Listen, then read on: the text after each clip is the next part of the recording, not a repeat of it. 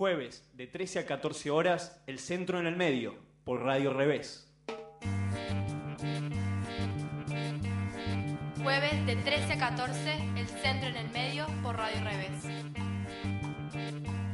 Con lo que cuesta estar tranquilos en este mundo. Con lo que cuesta pintar mi llanto de voluntad. Con lo que cuesta llenarse entero, pensar lo bueno. Y estar de pie y estar despierto a todo nada.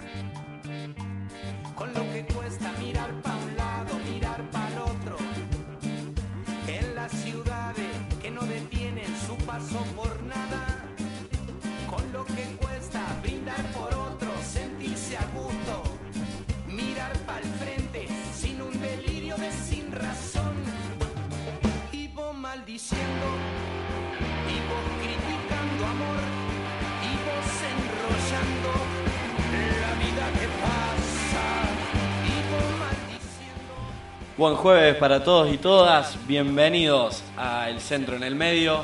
¿Cómo va Meli?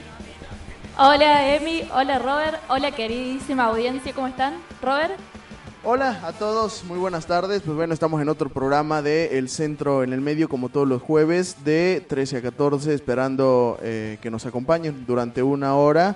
Eh, tendremos mucha información, entrevistas, charlas, un programa bastante un entretenido. Un programón tenemos hoy, ¿eh? Así que quédate escuchando El Centro en el Medio, no te vayas por nada del mundo. Con lo que cuesta estar tranquilos en este mundo. Con lo que cuesta tomarse siempre de la verdad. Con lo que cuesta llevar. Soy Víctor Pintos, eh, soy periodista desde hace muchos años. Quiero mandar un saludo a, a este centro al medio. Recomendarle a los que están escuchando que se queden, porque los chicos acá tienen muchas ganas de, de hacer cosas que valen la pena. Cosas que valen la pena.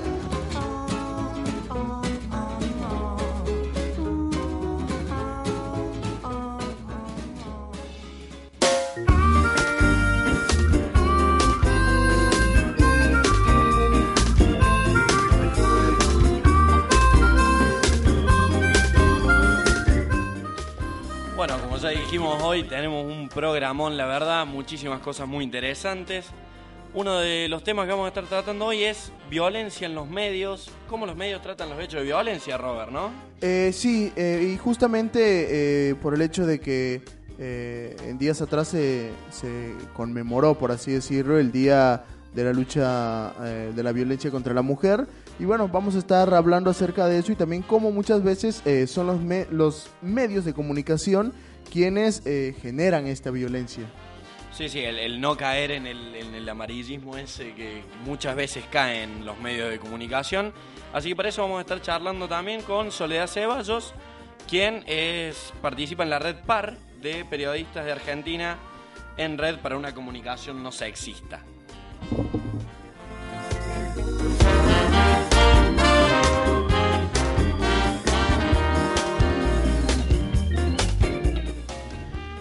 Además también vamos a estar charlando sobre derechos estudiantiles, algo que seguimos hablando sobre todo en este programa. Para eso, Meli, ¿qué vamos a estar contando hoy? bueno, eh, si bien el, el programa pasado estuvimos hablando sobre derechos estudiantiles, estuvimos con el secretario general del Centro de Estudiantes, bueno, hoy vamos a recordar algunos de los derechos que hay que tener en cuenta a la hora de rendir un final, pero sobre todo hoy la parte gremial va a estar dedicada a los ingresantes de la ESI del 2014. Así que bueno, vamos a estar informándoles un poco sobre, sobre las inscripciones, sobre la carrera, el cursado, los espacios de participación que van a tener en la ESI y en la universidad. Así que bueno, ingresantes 2014 no se vayan hoy. Todo aquel que conozca o quiere ingresar a la FACU esté muy atento al programa de hoy porque le va a servir y mucho, ¿eh?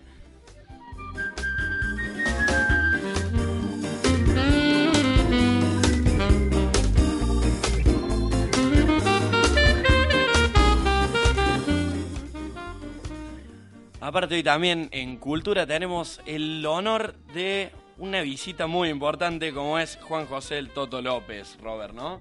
Así es, él actualmente es docente en el Centro Cultural Casa Grote y bueno, él está eh, una figura que promueve el arte cordobés y por supuesto también reconocido militante por los derechos humanos acá en Córdoba. En un rato estaremos charlando con él. Un gran militante de los 70, el Toto, así que muy orgulloso de que nos haya venido a visitar, muy contentos también. Esperamos estar charlando con él ahora en un ratito.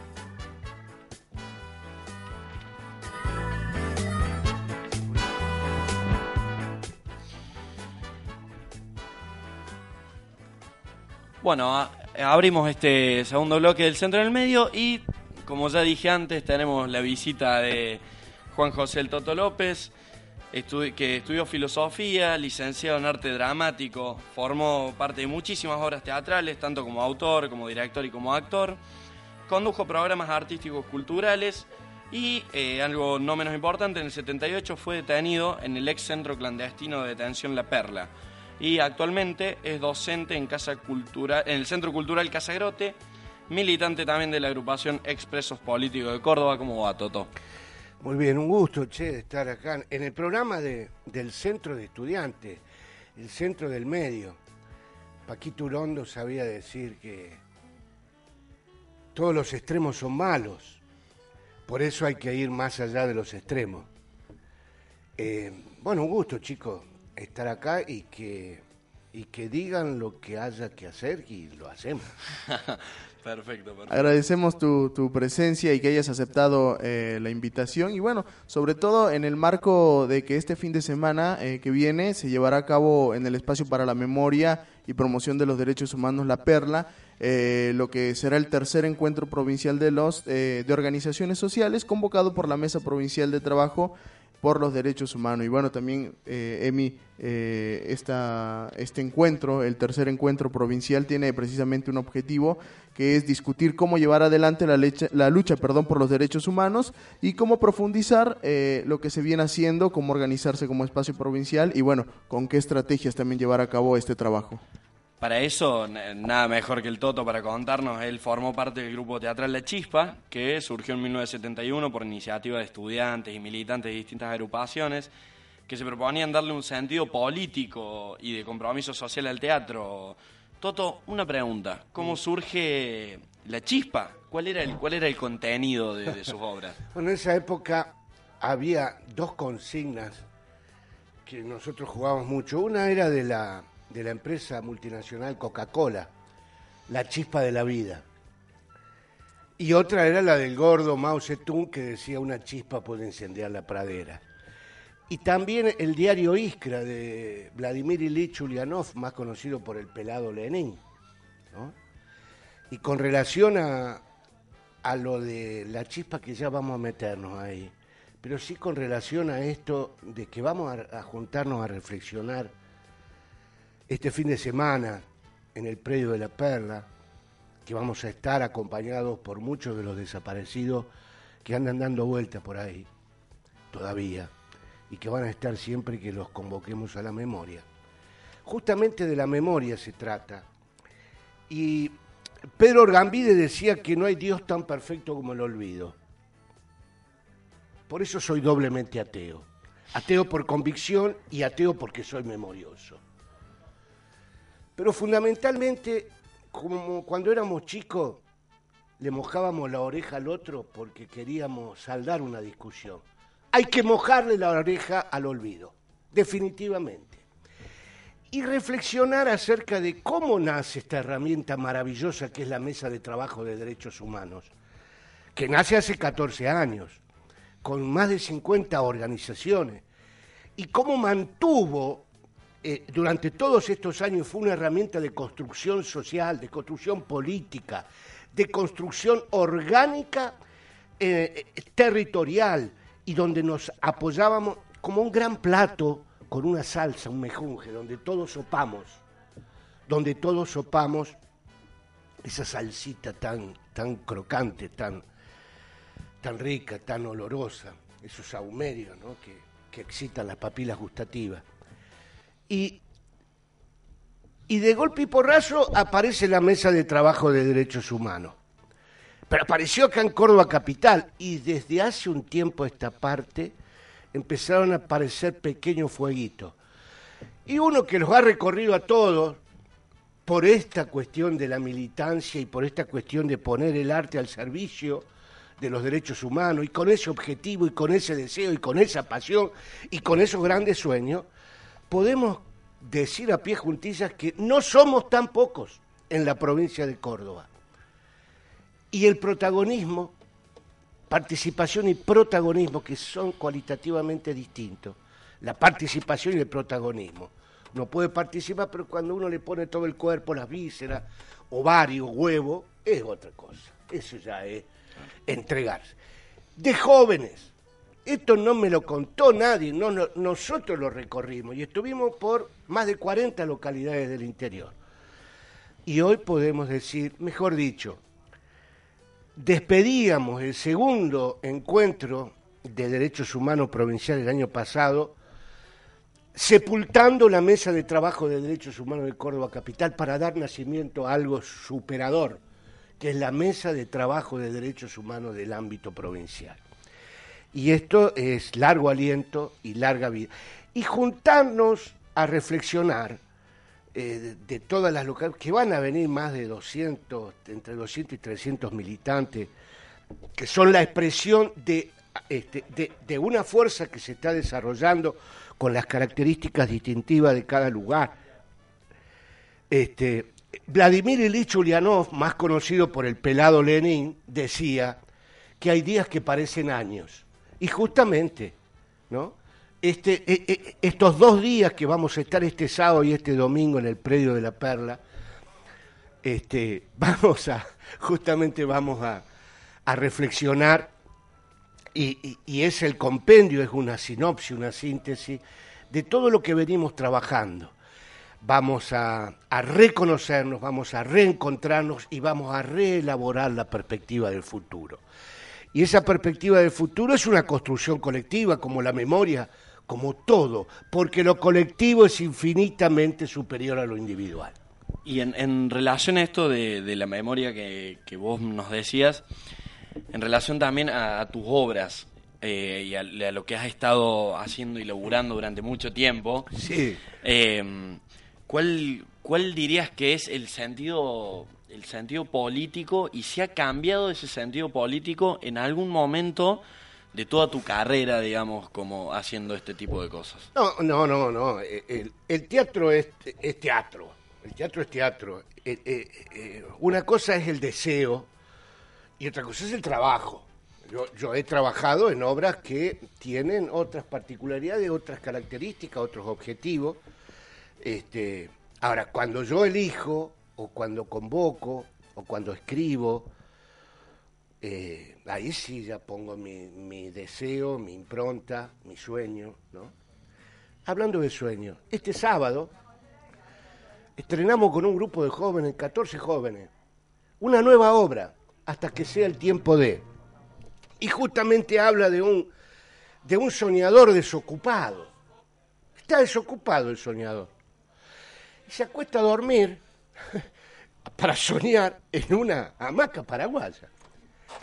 Para todo en el pueblo, en el pueblito, es un vago de mierda.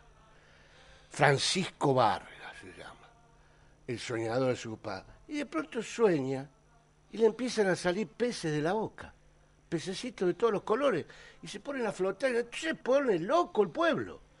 En la peluquería se comenta, salen las gordas corriendo, los ruleros enroscados, los secadores, todo, este, y, se juntan todos en el patio de la casa de Francisco a ver esta maravilla, la maravilla viviente, los pescaditos. Y aparecen los vendedores de cosas oportunistas, ¿no? Entonces aparece el choripanero que vende choripán de pescado.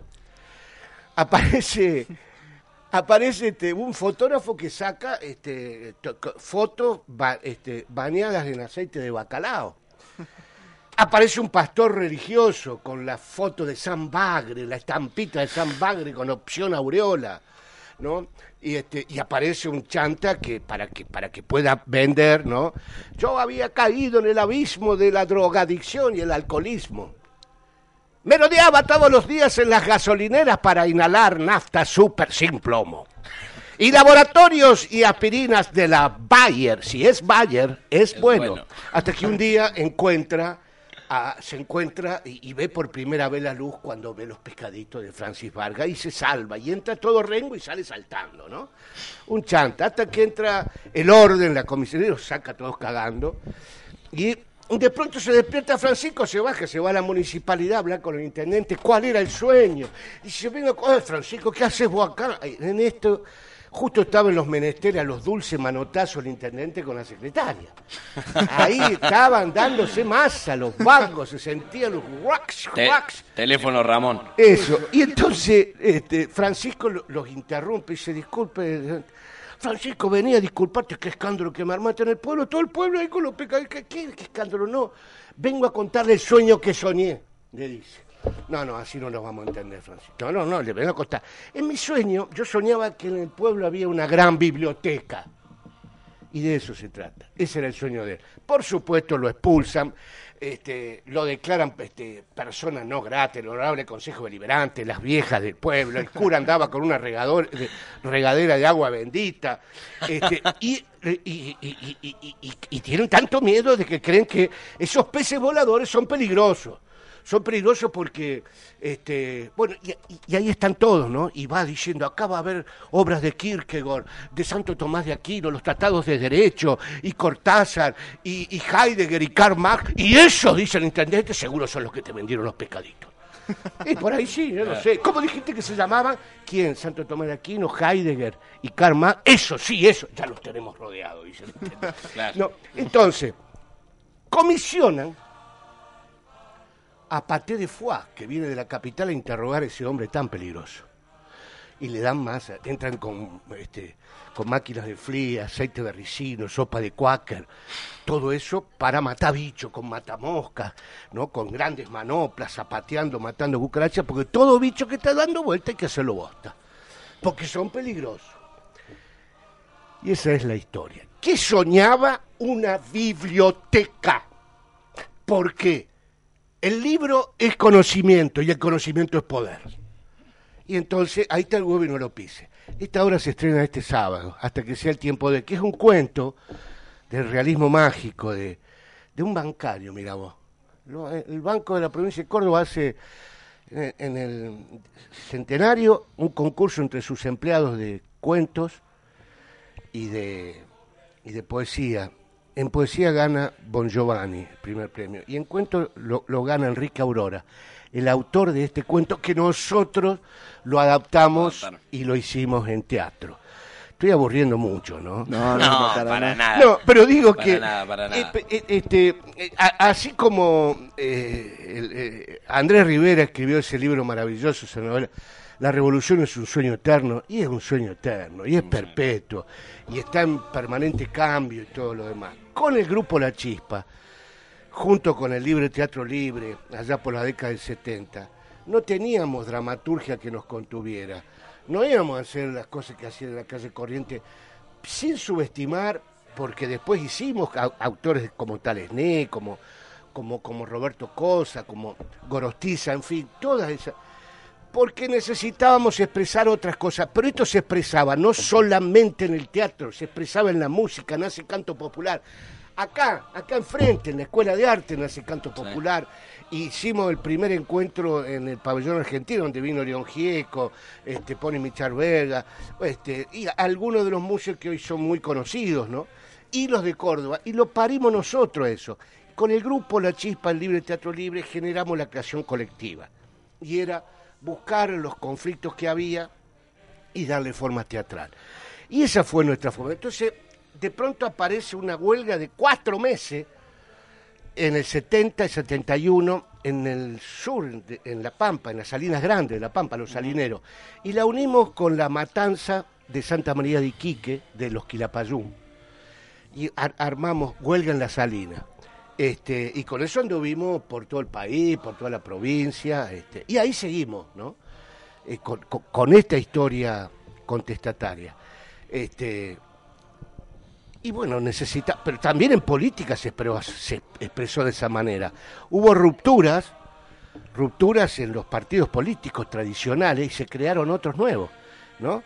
Este, del peronismo aparecieron un montonazo, de con, Bá, sí. con- con todo lo que me decís, o sea, con todo lo que nos, nos estás contando, claramente se nota al, al arte como una forma de lucha en esa época, como una forma de, de- de expresarse frente, digamos, a, a Y, lo que... y- y sobre todo que, que si bien la, la chispa se, se, se destaca porque los lugares de intervenciones precisamente eran eso, los espacios públicos y esa forma también de, de la forma de hacer teatro al momento de generar debate, un debate público con los espectadores y también lo, que los mismos Seguro. espectadores eran eh, eh, un, un público popular, los obreros, los trabajadores, que gente que se sintiera identificada al momento de ver la obra. No, sí, aparte este, íbamos a, a los sindicatos, a la, a la puerta de fábrica, hacíamos actos relámpagos culturales.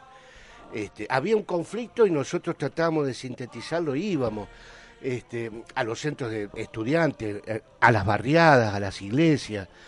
Este, no fue una época extremadamente intensa donde éramos felices, inmortales y le tocábamos el culo al cielo. Toto, te te- mira, los chicos de producción y, y algo que habíamos charlado antes nos habían nos pidieron si nos podés hacer, aunque sea una partecita de un monólogo que se llama Tienen miedo. Ah, tienen miedo. bueno, tienen miedo.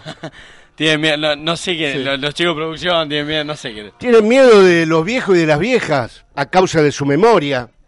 Tienen miedo de los jóvenes a causa de su rebeldía. Tienen miedo de los pibes en la barriada, en los colegios. Tienen miedo de las mujeres que pelean por la igualdad de género. Tienen miedo de los muertos y de los funerales.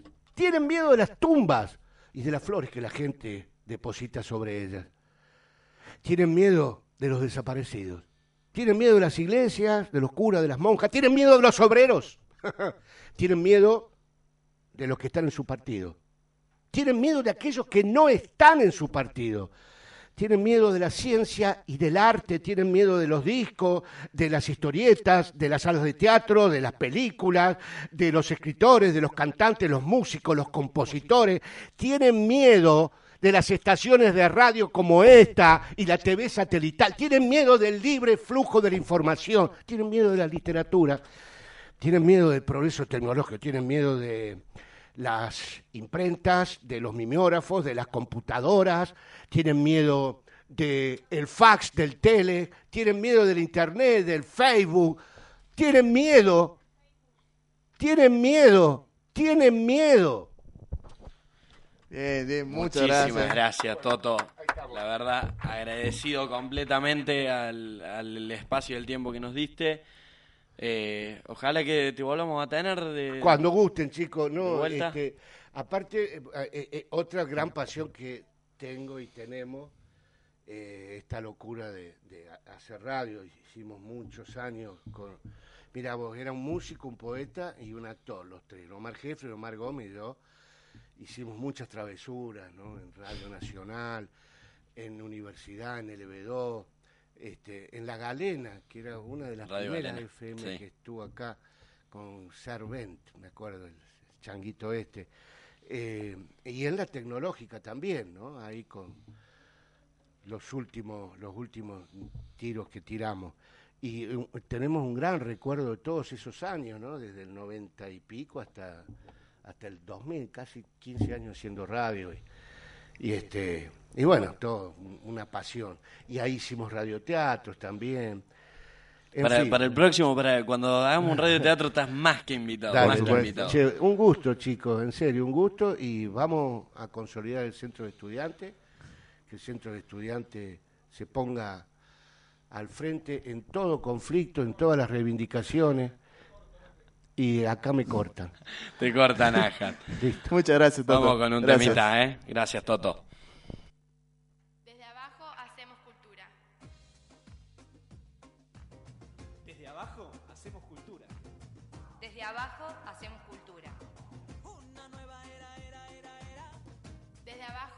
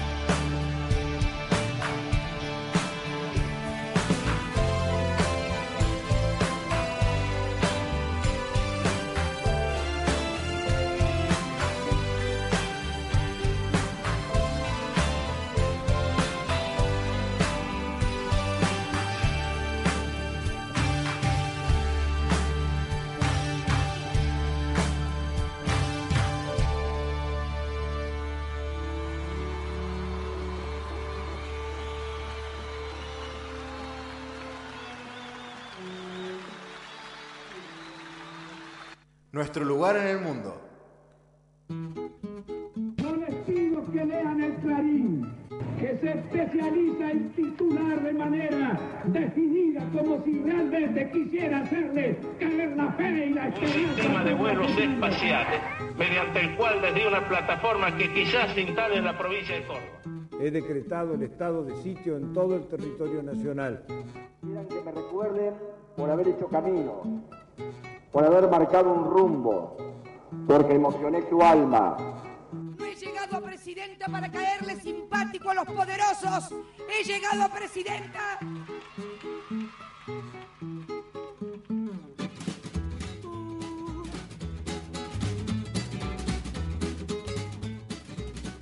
Nuestro lugar en el mundo. Nuestro lugar en el mundo. Nuestro lugar lugar en el mundo.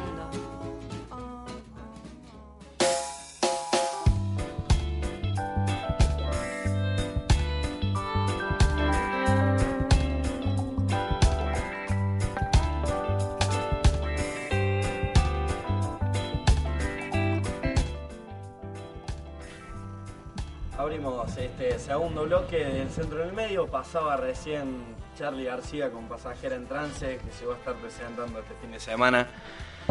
Y tenemos consigna, Robert, este, programa. ¿Cuál es? Eh, sí, que bueno, consigna que ya está respondiendo eh, mucha gente, muchos amigos que nos están sintonizando en esta tarde. Y bueno, eh, la consigna, como todos los jueves, el día de hoy es, si pudieras agregar una carrera a la UNC, ¿cuál sería? O sea, nos tienen que dar un ejemplo, eh, no sé, la carrera que... ¿Te se- la puedo responder ya? Sí. Ciencias políticas. Sí o sí, ciencias políticas. Y por ahí me han dicho que hay, hay muchos compañeros que están respondiendo ciencias políticas. A mí me gustaría gastronomía, por ejemplo.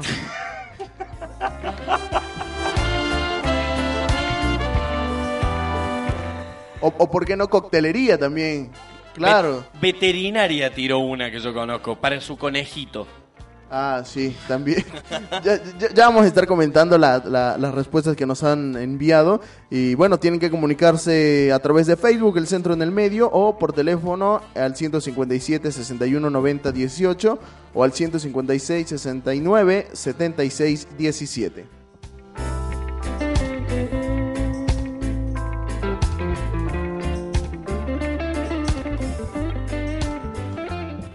Bueno, y ahora para charlar un ratito sobre el tema de coyuntura, eh, Robert, el 25 de noviembre, como dijiste hace un rato, fue el Día Internacional de la Eliminación de la Violencia contra la Mujer.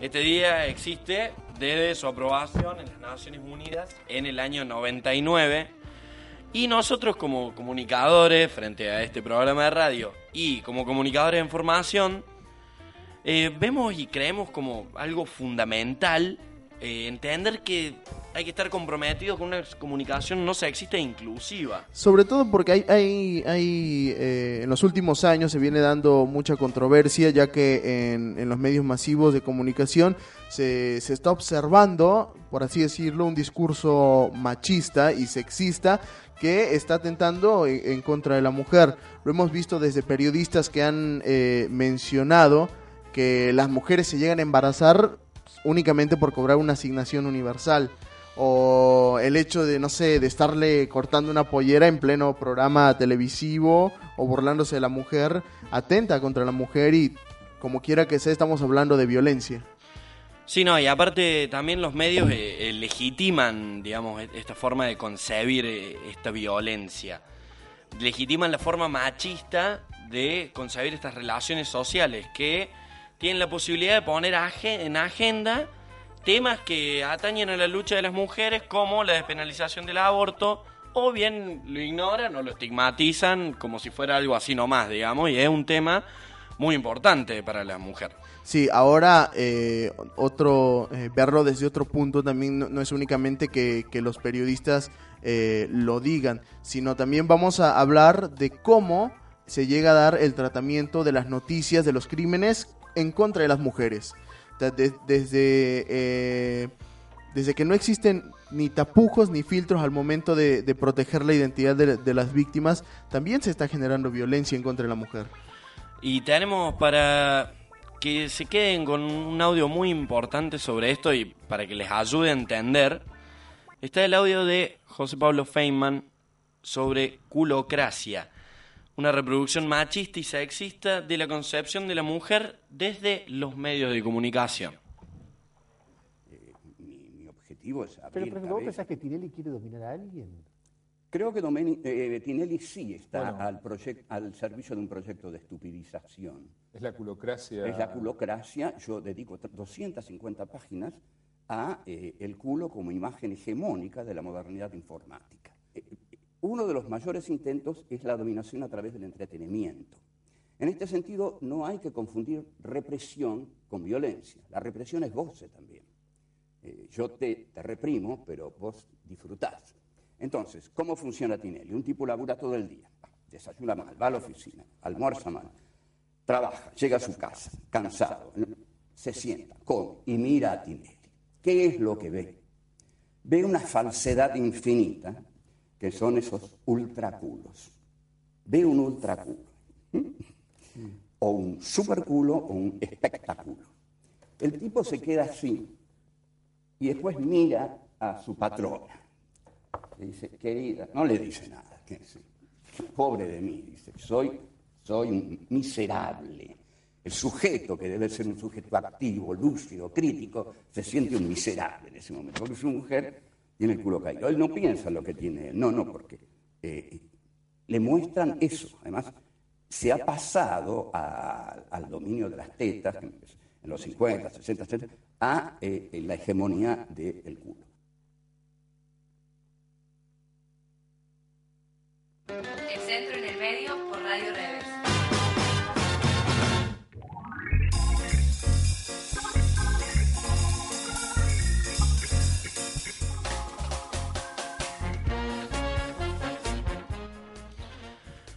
Bueno, Robert, ahí lo escuchábamos a José Pablo Feynman tratando... Interesante, eh, ¿no? Sí, sí, interesante, con un, un toque de gracia, pero con un tema muy, muy profundo, digamos, a, a tratar, que es esto de, de la cosificación de la mujer, del, del ver a, a la mujer como un culo, diría José Pablo Feynman. Sí, dentro, y, es lo que comentábamos recién eh, antes de escuchar el, el audio, que precisamente como dentro de, de- del mundo de los medios de comunicación, dentro de la espectacularización, como eh, denigran la imagen de la mujer, por así decirlo. El hecho de que veas a una mujer eh, con muy poca ropa, eh, como el hombre, el mismo Feynman lo dice, como el hombre eh, se siente miserable cuando llega a casa y ve a su mujer, por así decirlo. Aparte también, eh, para que esto cambie un poco, digamos, y poner en discusión los discursos mediáticos que, que refieren a la violencia contra la mujer, está la Red PAR, que es la red de periodistas argentinas en red, que trabajan por una, comun- comun- ah, por una comunicación no sexista. Eh, tenemos un audio para escuchar de los referentes de la Red PAR. Vamos a escuchar.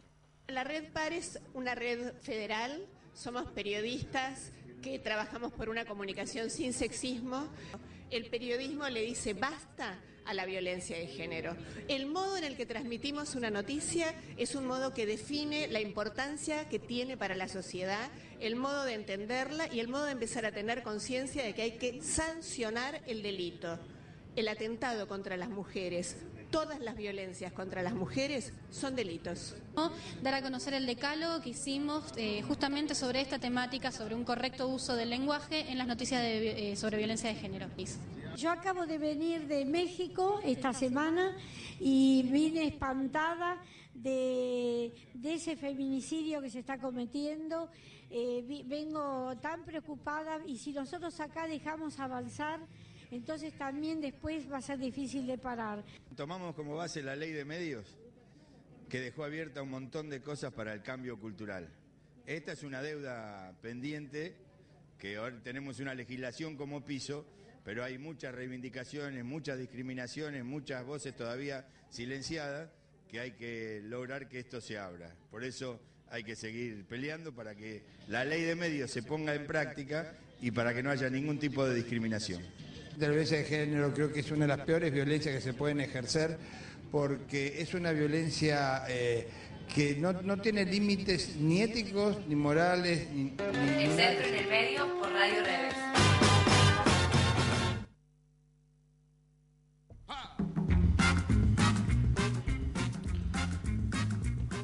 Bueno, ahí escuchábamos a algunos referentes de la Red PAR, pero nada para que alguien nos explique mejor sobre esto. Estamos en comunicación con Soledad Ceballos, miembro de la Red PAR. Hola, Soledad. Hola. Hola, Soledad. Ahí estamos tratando Estamos de... tratando de, co- de comunicarnos con Soledad. A ver si ahí nos escucha. Hola. Hola, Hola, Soledad. Hola. Ahí nos, nos escuchás. Ahora sí. Hola. Sí, hola. Ah, hola Soledad, ¿cómo te va? Te habla Emi del Centro del Medio, disculpa por, por la demora. Hola, no, ni- ningún problema. ¿Cómo están? ¿Cómo te va, Soledad? Bien, bien. Bueno, eh, recién, es- no sé si estabas escuchando, estuvimos pasando un audio sobre los referentes de la Red Par y, y el tema de la violencia de género. Eh, teníamos un par de preguntas para vos. Eh, una de, las preguntas que surgió entre nosotros era eh, cuáles eran las principales preocupaciones de, de las organizaciones que trabajan el tema de, violencia de género sobre el tratamiento mediático de estos temas. Bien, ahí podemos como trazar, eh, me parece como dos, dos puntas, por un lado, o, do- o dos ámbitos a donde pensar, a dónde está el conflicto. Por un lado, pensar en eh, la, la- la producción de esas noticias, ¿sí? Eh, que no puedan incluirse o no terminen de, de incluirse en la perspectiva de géneros o de no terminar de entenderse qué es abordar una información desde la perspectiva de los géneros, eh, justamente para, para, para evitar el sexismo en, la- en las noticias, en la información, y por otro lado también pensar en eh, la- la- el problema que es que eh, no haya capacitación eh, a la hora de pensar en perspectiva de géneros en la información. Me parece que ahí se pueden pensar como en, dos ámbitos eh, que, bueno, digamos, es un- una dificultad, es un problema, pero eh, de a poco se va avanzando, se está intentando poder eh, eh, abordarlo, ¿no? Sí, aunque sigue, sigue siendo un claro, un claro problema el tema del tratamiento mediático de estos temas. Yo no escucho nada, ¿eh? Ah, ahí me, ¿me escuchás ahí? Hola, Hola, ahí Soledad. ahí Soledad, ¿nos escuchás? Hola. Hola. Bueno, tenemos algunos inconvenientes técnicos con, con Soledad, esperemos a ver si podemos restablecer la comunicación.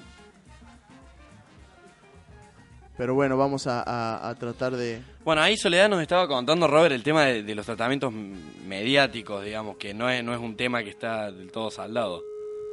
Que no es, no es un tema que, que todavía es algo que está... Que, Que, que- que se busca combatir este Sí, sexismo sí, que sí. existe, ¿no? Y ahora eh, vamos a ver si tratamos de restablecer la comunicación para que sigamos eh, charlando con ella y que nos, sigue, nos siga contando un poco acerca de, de lo que se viene trabajando desde la Red Par.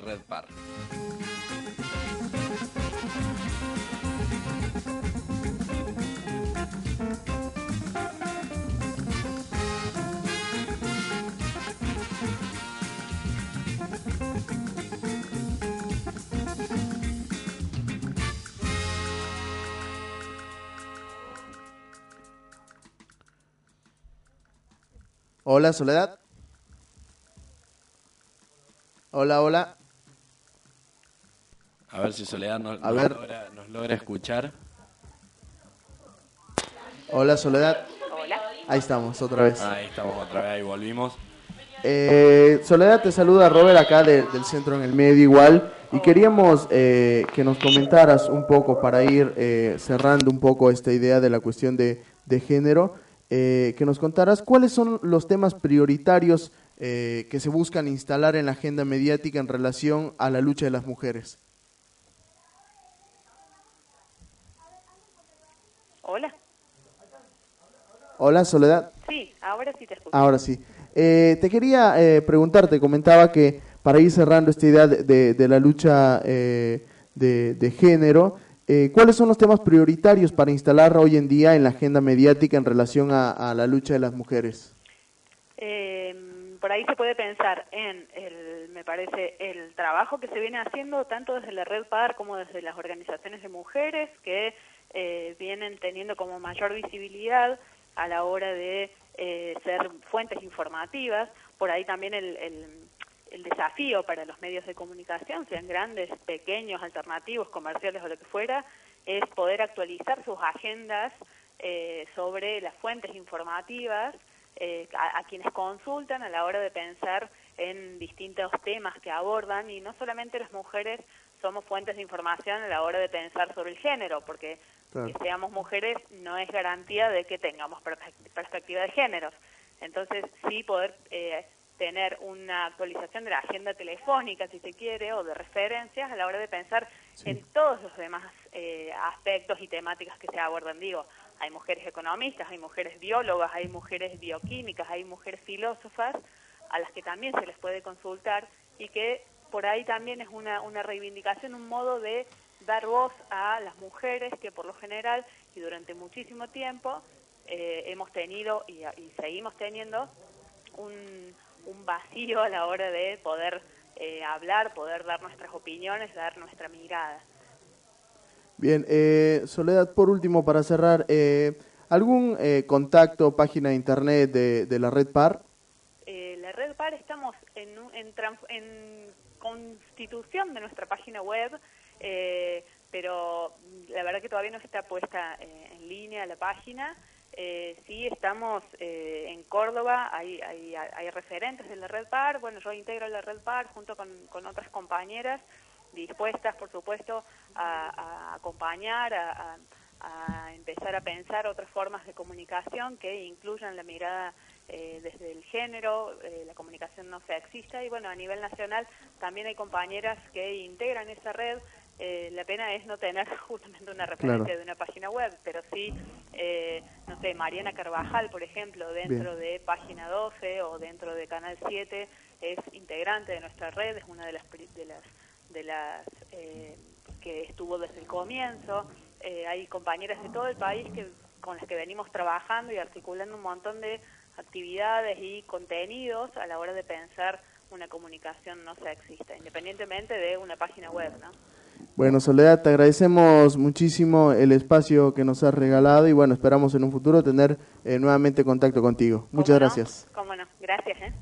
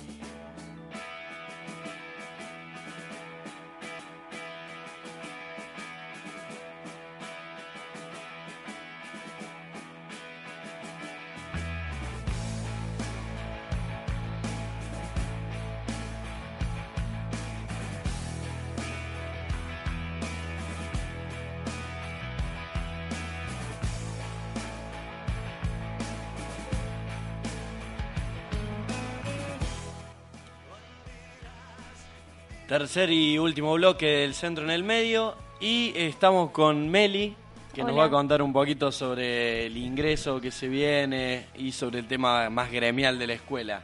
Bueno, como todos los años, desde el Centro de Estudiantes acompañamos a quienes ingresan a la universidad pública y en, y en particular a la ESI, a la Escuela de Ciencias de la Información. Así que bueno, en primera instancia eh, les queremos dar la bienvenida a todos los compañeros que en estos días se están inscribiendo para comenzar a cursar en la universidad pública y en particular en la escuela. Eh, como nuevos estudiantes de la universidad pública van a poder acceder a instancias médicas gratuitas, hacer deportes y acceder al comedor universitario sale solo 4 pesos. Además van a tener acceso a becas para almorzar y apuntes. Muy importante eso, porque son derechos que estudiantiles que tienen todos los ingresantes a la universidad pública. Y es importante también que nuestros ingresantes sepan que, ya hablando más de la Escuela de Ciencia de la Información, una vez que se inscriben eh, en la carrera ya son estudiantes de comunicación social, lo que significa que comunicación no es una carrera excluyente y no es con cupo como medicina, digamos. Una vez que te inscribiste, vos ya sos estudiante. Pero, Meli, contame, Sí. ¿qué hace falta para los ingresantes? ¿Qué le hace falta a los chicos cuando se vienen a, a inscribir? Bueno, ahora les pido a los ingresantes que nos estén escuchando que agarren lápiz y papel porque es importante esto. Presten muchísima atención. ¿Ya lo buscaron? Nah. Bueno. Bueno, tienen que. Bueno, las inscripciones de la carrera comienzan el lunes próximo hasta el otro viernes. O sea, desde el 2 de diciembre hasta el 13 de diciembre. Desde el 2 al 13 de diciembre. Los horarios son de 9 a 12 y de 3 de la tarde a 7 de la tarde, a 5 de la tarde. De, entonces, de 9 de la mañana a 12 del mediodía y de 3 de la tarde a 5 de la tarde. Che. Meli, ¿qué, qué tenemos que traer? Bueno, entonces, ¿qué tienen que traer? La ficha catra- catastral. Catastral. catastral. La ficha, no sé por qué le ponen este nombre. La ficha catastral de preinscripción que completan en el sistema Guaraní Online. Ya la tienen que haber llenado en estos días. En el caso de no deudar materias del colegio, tienen que comprar una libreta de trabajos prácticos en la Facultad de Ciencias Económicas. Si adeudan materias, se compra una libreta provisional en la Secretaría de Apuntes del ESI. Bueno, también tienen que traer el certificado analítico de secundario o la constancia en el caso de que aún no tengan analítico. Y por último, dos fotos carnet, es decir, 4x4 con su cara, claramente. Y recordamos que el viernes 13 a las 6 de la tarde el Centro de Estudiantes va a estar dando una charla de bienvenida e informativa a los ingresantes de la ESI, así que los esperamos con los brazos abiertos, muchachos. Bienvenidos a Comunicación Social.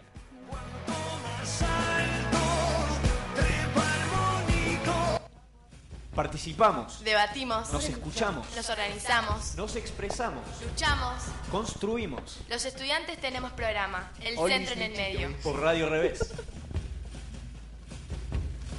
Si una gran caravana sacudiera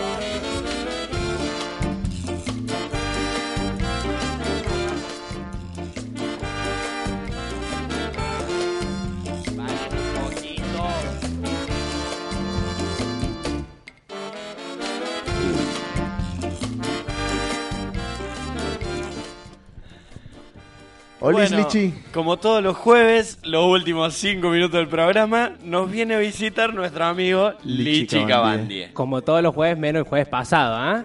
Que, que les metí el mano, lo salvé ahí cuando se estaban ahogando. Sí, nos ocupaste el estudio como 20 minutos más o menos. Sí, no, sí. no sabíamos cómo hacer para sacarte. Sí, igual lo hago muy feliz, ¿eh? Me encanta estar acá. es casi terapéutico para mí. Casi. Sí, sí, sobre todo porque desde que terminé de cursar no salgo de mi casa, no veo el sol nunca y el único momento en, en- en que salgo es cuando vengo a la radio, así que estoy... O vas a clase de piano, no me hinché. Ah, bueno, sí. y el otro te- día te comiste un asado con nosotros, no te hagas el pavo. Sí, sí, son los beneficios de estar en el centro del medio. Y, y me visitaste también en casa el, el- el domingo pasado. Ah, para Sí, eso no qué, lo tenía. qué raro que, lo- que te acuerdes, porque el estado en el que estabas no ayudaba mucho. Había varios, había varios ahí, ¿eh? Había varios. Traje mi cuaderno esta vez. Traje mi cuaderno para que vean que produzco. Paren algo. un poquito. Si, si la gente, posta, yo le sacaría una foto a esto porque son rayas. Esto, ¿acá dice algo en serio? Bueno, te- no sabía que teníamos alguien que estudiaba grafología en, en la ESI. Eh, yo quería responder a la consigna del día. Con- Te, te la, te la Sí, digo, sí, te la digo. Pero, pero antes quería A hacer ver. como una pequeña queja, no sé si se puede, Oh. con la producción del programa. Porque viste en los flyers virtuales, en los folletos, donde se me presenta como humorista a mí. O sea, eh, yo estudio hace cinco años en la ESI como para que me presenten como humorista. En todo caso, prefiero, preferiría que me denominen un poliglosista. Al- Poliglosista. Claro, alguien que hace mucho, co- alguien que hace comentarios acerca de todo, poli muchos, eh, glosa comentario, en sin saber en realidad de nada, porque es bastante delincuente lo que hago. O sea, como Dolina, pero malo. Respecto, respecto a la consigna del día, eh, me gustaría que no agreguen ninguna carrera, sino que haya menos. Porque con la cantidad de... Ten en cuenta la cantidad de recursantes, eh, estudiantes crónicos, eh, fantasmas académicos, diría. Lichi. Me y tenemos ejemplos de sobra acá. Pero para, Lichi, Lichi. En la, en la consigna, mucha gente nos está respondiendo y yo quiero que opines de acuerdo a las respuestas. Ponele, hay tres o cuatro respuestas en la que dice veterinaria, otra, hay uno criminalística o medicina forense, Sí. ciencias Sí, políticas. es que acaba de salir- sa- acaban de salir de rehabilitación, evidentemente. Pero yo lo que quería decir es que en realidad agregaría carrera, pero cualquiera en los cuales los miembros de Arcilla se pueden recibir. Donde haya materias tales como vagancia 1 y 2. Teléfono Nadir Claro, corrupción estudiantil, cosas así, cosas que yo sepan aprobar y que sean resueltas mediante múltiple choice. O, o un partido de metegol. O partidos de metegol, gratis. Sí. Gratis, por favor. Partido Mira, de Metegol, vos te recibí en cinco minutos, cara dura. Yo, yo puedo leerte algunas de las que me han mandado amigos míos que Dale. dice eh, negocios, emprendedurismo y educación financiera, eh, veterinaria, me la han repetido mucho. eh, Yo tengo acá uno, musicoterapia. Marketing y publicidad. Bueno, musicoterapia, ya te voy a comentar Es a- hermosa, algo. no sí, está. sí, sí. Eso es hermoso en serio. Sí, bueno. Y, y hay, un, hay un compañero de la ESI que pone caravana y noche. Ah, pero eso... Esa- Cabandí es licenciado esa- en No, eso. esa es extracurricular y ya probaron todos. Tienen doctorados honoris causa en la Sorbona. Caravana y noche, mira. Ahí está. Mucho- No me extraña, el mudo. Me parecía, vos sabés que lo intuí, lo vi venir. Ahí A ver, a eh, ver, no- ¿quién nos es? han mandado Ah, no, pero es... Para, para, le vamos a mandar un... un- es el cumpleaños. Sí, está es de el cumpleaños. Feliz cumpleaños al, al Marianito Vázquez. Ah, era cu- me olvidé. Sí, El fe- cumpleaños. Feliz cumpleaños. Le le debe haber encantado el tema de la culocracia, en Vázquez. eso, en eso de caravana y noche, la, la producción, ¿cómo, ¿cómo la ves? La- a me miran todos como diciendo, no, no tires cosas al aire que no corresponden. Mira, mira, nos apareció hasta el Chino Way, mira, Es más, están te- todos. Tengo un puntito rojo acá en la frente, así que no voy a decir nada. Mira, recursos humanos, relaciones internacionales también es otra que me comentaron. Eh, bueno, veterinaria, marketing, publicidad, no, muchísimo. Recursos humanos. Recursos humanos sería bastante Explícame interesante. ¿Por qué musicoterapia, Cabandie? Musicoterapia es, digamos, la superación personal a través de la música. Yo si supiese, eh, ya, estuviese- ya estaría ejerciendo de eso. o sea En no- realidad- No me pidas a mi explicación. Soy estudiante de comunicación vos estás social. demasiado loco para hacer eso. No, soy un amante de la música. Melómano, en realidad. En, en realidad, eh, si no eh, me equivoco, se relaciona mucho con la psicología, la musicoterapia. Sí, sí, tal cual. Sí, ¿verdad? Claro. Sí, sí, Un poco lógica aprobada para rodar picos, ¿no? Con, con- con cuatro rapando. Múltiple choice, múltiple choice. Sí, Múltiple choice. ¿Ves que Creo estoy que- en contra no, de los múltiples choice? No aprenden nada, vagos. Creo que fue un 5 en, en- en lógica, me acuerdo. Es, ¿Qué materia, no? Sí, o sea, ¿qué quiere decir? Que hace un, tie- hace un tiempito que Para, estás para, en la para. ESI, ¿no? Ah, perdón que yo corte años. con esto. El otro día charlamos sobre un tema muy importante para Cabandie y durante la semana he tenido algunas juntadas con el señor en donde me contó sobre su tema, que él quiere hacer terapia acá con nosotros, sobre el amor. Nos el otro día nos bardeó diciendo que nosotros no teníamos amor, que un integrante de la producción no conoce lo que es el amor. ¿Cómo, cómo es eso? ¿A vos te parece que estoy equivocado? Pos- postea un tema en, en- en- en Facebook bastante romántico y... Eh, es, es un romántico, un romántico. Después me di cuenta que en realidad se la dedica a la hija, así que no era no, no funciona lo que yo quería. Era medio incestuoso. Ah, no.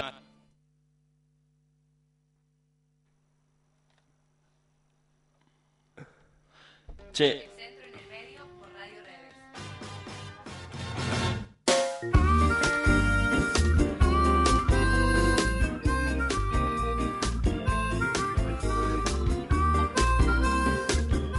Bueno, no, nos estamos yendo. Lo siento, Cabandí, se te acabó el tiempo. Sí, sí, me, me cortaron Me el cortaron. seco. Pero- Iba solo frente al arquero y Crupoviese de atrás me Pero dejó. logró leer todo lo que Logró, tenía en el cuaderno, ¿eh? Sí, sí, en las rayas esas.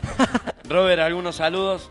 Eh, no, para todos los compañeros que están preparando ahí los finales, vamos a mandarle muchos éxitos para los que rinden mañana y el lunes y el martes, que se acabe el A mí, primer a mí el martes, a mí el martes. Bueno, yo el lunes tengo antropología. Ya que, eh, la última cosita, ya que dieron los requisitos para la inscripción a la carrera, me gustaría el jueves que viene dar advertencias respecto a lo que se pueden encontrar los futuros ingresantes en, este- en lugares por- por los pasillos y en el centro de estudiantes más particularmente. Ah, listo, listo. Bueno, bueno. Entonces, de- desde ya sabemos que la semana que viene venís con advertencias. Totalmente. Bueno, yo quiero mandar un par de saludos a, a algunos amigos míos que nos están escuchando, a los chicos de, de la producción que laburaron un montón. Nos vamos. Nos vamos, nos, Nos vemos vamos, el próximo jueves en punto de las 13 Robertico horas. y Emi Grimoldi quienes los acompañaron. Nos vemos la semana que viene.